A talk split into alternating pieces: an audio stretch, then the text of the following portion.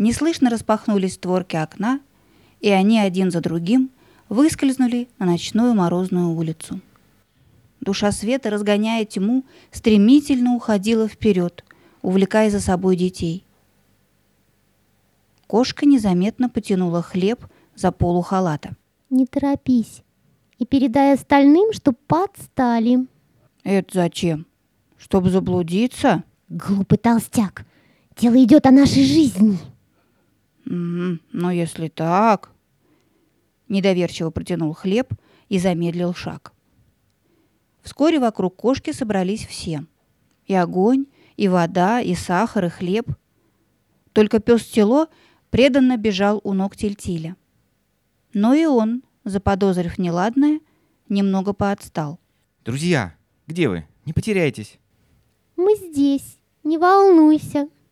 Я прекрасно вижу в темноте и не заблужусь. Вы слышали, что сказала фея?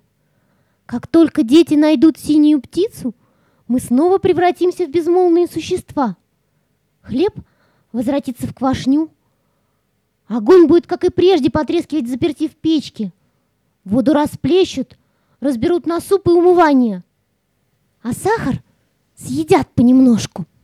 Что же нам делать? Да я все спалю! Я залью их слезами. Чепуха. У Тильтиля есть волшебный алмаз. Вы и ахнуть не успеете, как он возвратит вас на место. Тогда все пропало. Но кошка Тилета стукнула его лапкой по пухлому животу и хихикнула. Если бы твой большой живот умел думать, ты бы хлеб был самым умным на свете. Я знаю, что делать. Мы должны помешать детям найти синюю птицу. Чем дольше они будут искать ее, тем дольше мы проживем. «Браво, Телета!» Захлопал пухлыми своими ладонями хлеб. Друзья, где же вы? Не потеряйтесь. Мы здесь. Не волнуйся. Я вижу в темноте как днем. Не заблужусь. Но все-таки человек... Начал было сахар. Что человек? До его появления вода и огонь были повелителями мира, а мы, животные, были свободны. Посмотрите, что стало с нами теперь. Человек ваш враг. Тут из темноты вырвался пес Тело. Он с рычанием набросился на кошку. Ну-ка повтори, что ты сказала. Я р, не позволю р, обижать детей. Ты что же, хочешь снова превратиться в дворовую собачку? Лаять и вилять хвостом? Ради человека я готов на все. Человек – мое божество. Я готов исполнить любую его волю, любое желание – а всех его врагов загрызу, разорву на части. Браво! Я со всеми с вами согласен. Не ссорьтесь, только не ссорьтесь. Вы все правы. Тильтиль услышал шум, рычание пса, злобное шипение кошки и крикнул. Тело, ко мне! Вы что там затеяли? Кошка Телета тут же бросилась к Метиль и жалобно промяукала. Этот грубиян Тило чуть не разорвал меня. Тильтиль укоризненно покачал головой. Как тебе не стыдно, Тило? Пес возмущенно клацнул зубами и оскалился на кошку. Ты бы знал, Тильтиль, что она говорит! Да как она смеет! Да я ее... Молчать! На место! И пес покорно поплелся следом, не смея возражать своему повелителю но украдкой он оглядывался на кошку и грозил ей лапой. А та только посмеивалась и без конца ластилась к девочке, ласково щекоча ее своим шелковистым мехом. Хлеб и сахар нехотя тащились по дороге, огонь и вода старались держаться подальше друг от друга. Туманная мгла набегала волнами. Душа света мерцала в этом ночном тумане, словно яркая звезда. Вдруг она остановилась и обернулась к детям. «Дальше вы пойдете одни», — так велела фея. «А мы все подождем вас здесь.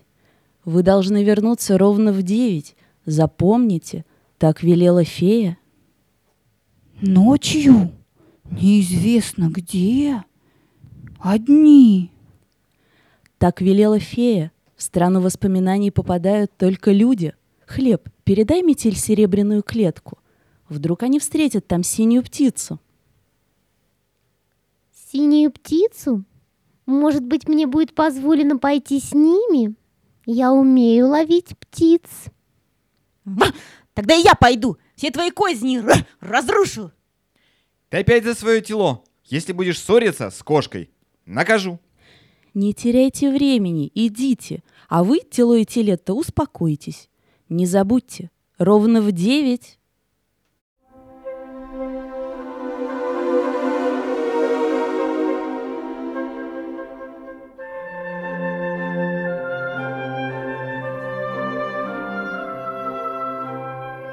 Туман так сгустился, что детям казалось, будто они плывут в молоке. Ни рук своих, ни ног они не видели. Как же они найдут дорогу в страну воспоминаний? Да и что это за страна такая? Может, ее и нет вовсе? А фея просто подшутила над ними. И все друзья остались где-то позади. И душа света их оставила. Никто не осветит дорогу, не укажет путь. Я ничего не вижу. Мне холодно. Хочу домой. И она заплакала, обняв серебряную клетку. Не надо, Метиль. Ты же большая девочка, а плачешь как вода. Гляди, и туман рассеивается. И впрямь туман стал разваливаться на куски, словно простокваша. В промежутках проглядывали деревья, кусты, каменистая дорога. Вдруг прямо перед детьми вырос громадный дуб. Они стояли у его подножия, а тяжелые густые ветви заслоняли все вокруг. Вот и дерево. А на нем надпись. Чильдиль приподнялся на цыпочки. Н- Не могу разобраться, что там написано. Погоди, сейчас влезу на пень. О, так и есть. Здесь написано «Страна воспоминаний». Вот видишь, мы и пришли. Но я же ничего не вижу. И потом, что это за страна воспоминаний? Кого мы там встретим? В стране воспоминаний живут те, о ком мы помним, даже если их давно уже нет на свете. Так говорила фея. И мы встретим там бабушку? Я ее всегда вспоминаю. А я часто вспоминаю дедушку. Мы их встретим обоих. Скорее пошли вперед, туда, куда указывает стрелка.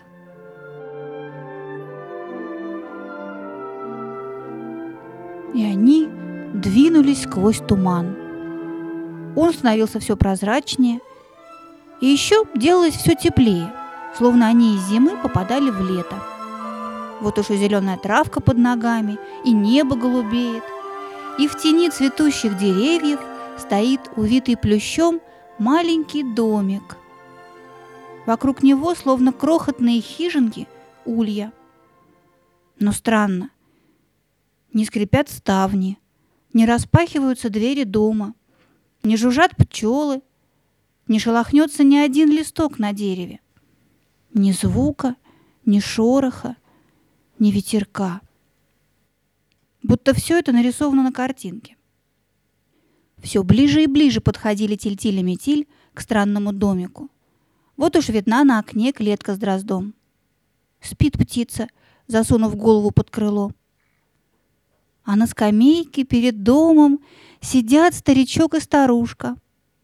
Руки сложили на коленях, глаза закрыты, и они спят. И облака над крышей застыли, и дым из трубы стоит неподвижно.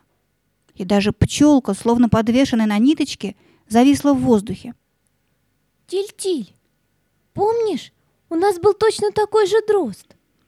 Он давно уже умер.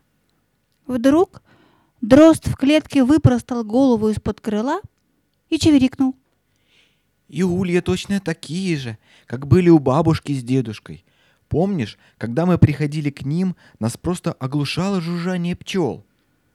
И вдруг пчела, что висела в воздухе, мелькнула и стремительно понеслась к улью. Оттуда навстречу ей вылетел целый рой пчел. Все вокруг наполнилось ровным жужжанием. Ой, и домик точь-в-точь, как тот, бабушкин-дедушкин. А вон то дерево, на которое ты любил влезать. А бабушка сердилась. Помнишь? Заскрипели ставни, колышемые ветерком, зашумела листва на дереве, а старичок со старушкой медленно открыли глаза. Бабушка, Дедушка, вы вы живы! живы? Со всех ног дети бросились к домику, а бабушка с дедушкой, покряхтовая, поднимались со скамейки. Они подтягивались, поохивали, поахивали, вздыхали. Тяжело старым. Чувствую, ох, чувствую, что внуки о нас вспомнили. У меня словно сил прибавилось. А дедушка постукал палкой о землю, покрутил головой и удивленно пробормотал. Надо же, и ноги окрепли. Может, и впрямь где-то они близко. Наши метиль и тильтиль. Так они и стояли, бабушка с дедушкой, рядом, приложив ладони к глазам, и всматривались в скрытую редким туманом дорогу. И вот на этой дороге послышался дробный топот детских ног, послышались звонкие голоса, и из тумана вынырнули мальчик и девочка. Мы здесь! Мы здесь, бабушка, дедушка, это мы! Тиль-тиль! Метиль, Милые наши внуки! Старички попытались побежать навстречу детям, но слабые ноги уже не несли их. Ох, совсем ревматизм замучил. Эх, давным-давно сломал я ногу. Так по сей день и хромаю. С палочкой ковыляю. Но дети уже вот они. Кинулись на шею бабушки и дедушки. Метиль со слезами на глазах целовала бабушку. Тиль-тиль крепко обнимал дедушку, у которого слезы катились по морщинистым щекам.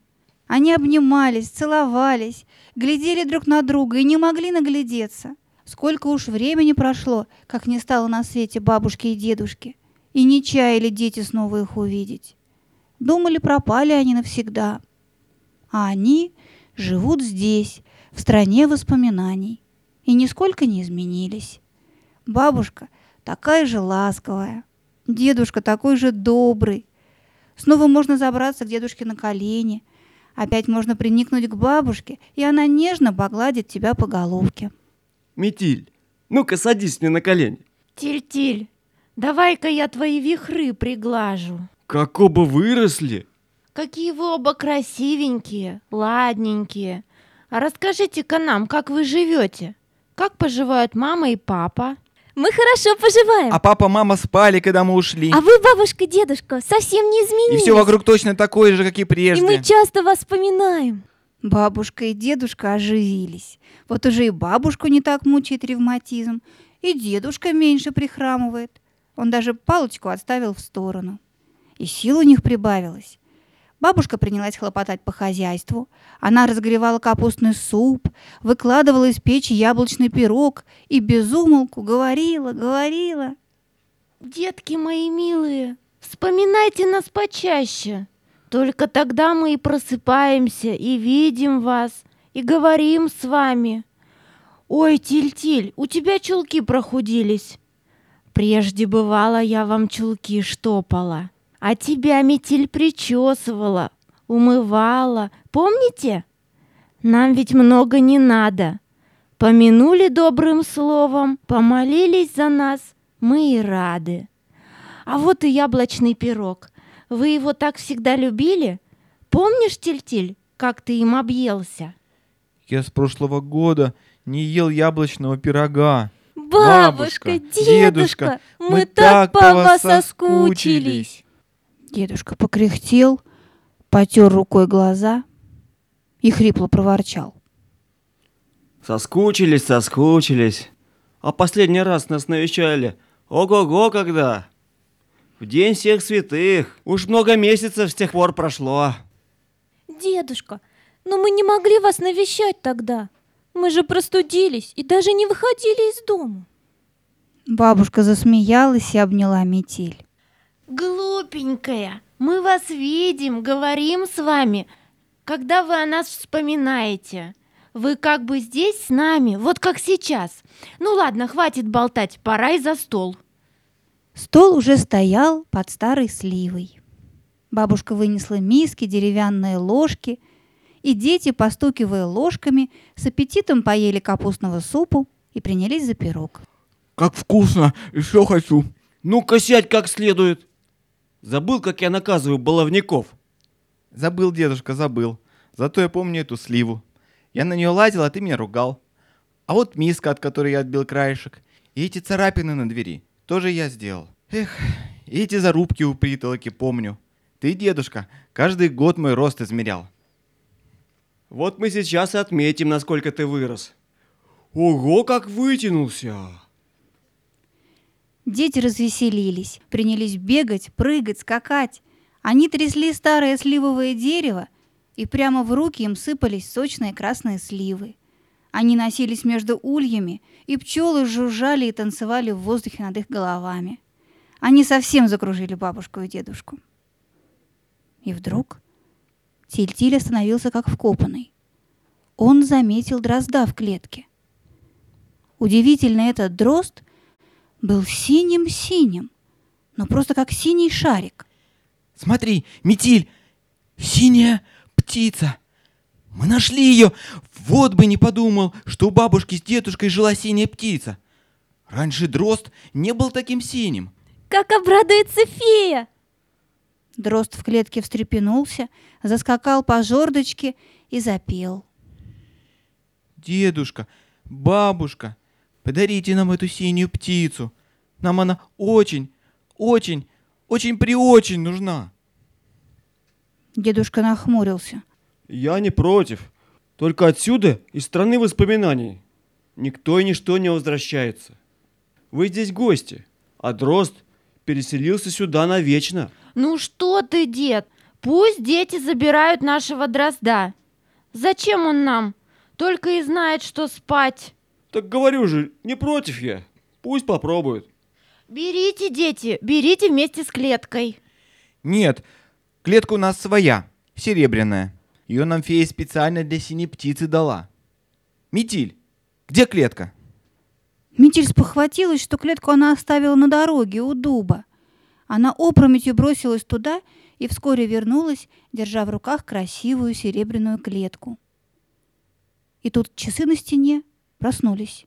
Бум, бум. Начали они отсчитывать время. Семь, восемь, без четверти девять. Метиль, мы должны вернуться не позже девяти. Так велела фея. Скорей, скорей. Куда же вы? Побыли бы еще чуток. Вот сорванцы. Не успели прийти и уже бегут куда-то. А Тильтиль и Метиль суетились у клетки с дроздом. Они аккуратно пересадили его на серебряную жердочку в клетку феи, захлопнули дверцу и смотрели, как синий-синий дрозд, их синяя птица, расправляет синие крылышки, чистит клювом небесно-синие перья, топорщит синий хохолок. Дети уже предвкушали радость феи и ненадолго, только на минуту, совсем забыли про бабушку с дедушкой. Старички погрустнели, поникли. Дедушка, тяжело опираясь на палку, захромал к скамейке. Бабушка охала и держалась за поясницу. Совсем ее одолел ревматизм. Утомились бабушка с дедушкой. Глаза у них стали закрываться, и сами они начали медленно погружаться в сон. Беда с этими гостями оттуда. Спешат, суетятся. Некогда им подумать о нас, ушедших в страну воспоминаний. Бабушка, дедушка, мы вас теперь будем вспоминать каждый день. Честное причестное слово. А я буду о вас молиться утром и вечером. Она бросилась на шею бабушки и ни за что не хотела с ней расставаться. Тильтиль торопил ее. Метиль, мы обязательно еще вернемся, а сейчас надо спешить. Скоро пробьет уже 9 часов. Идите, идите, дети. Мы будем вас ждать. Да-да. Вам только стоит подумать о нас, а здесь уже праздник. Будьте счастливы, дети. Только вот за птицу я не ручаюсь. Не расстраивайтесь, если она окажется не такой уж и синей.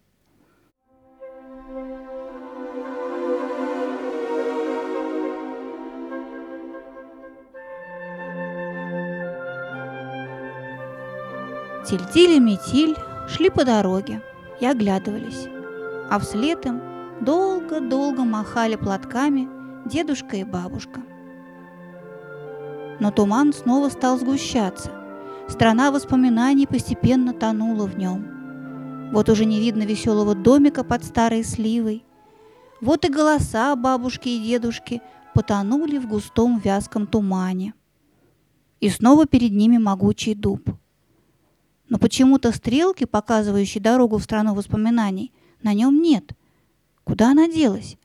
И в какой стране осталась страна воспоминаний? где спокойно спят бабушка с дедушкой, пока о них никто не вспоминает.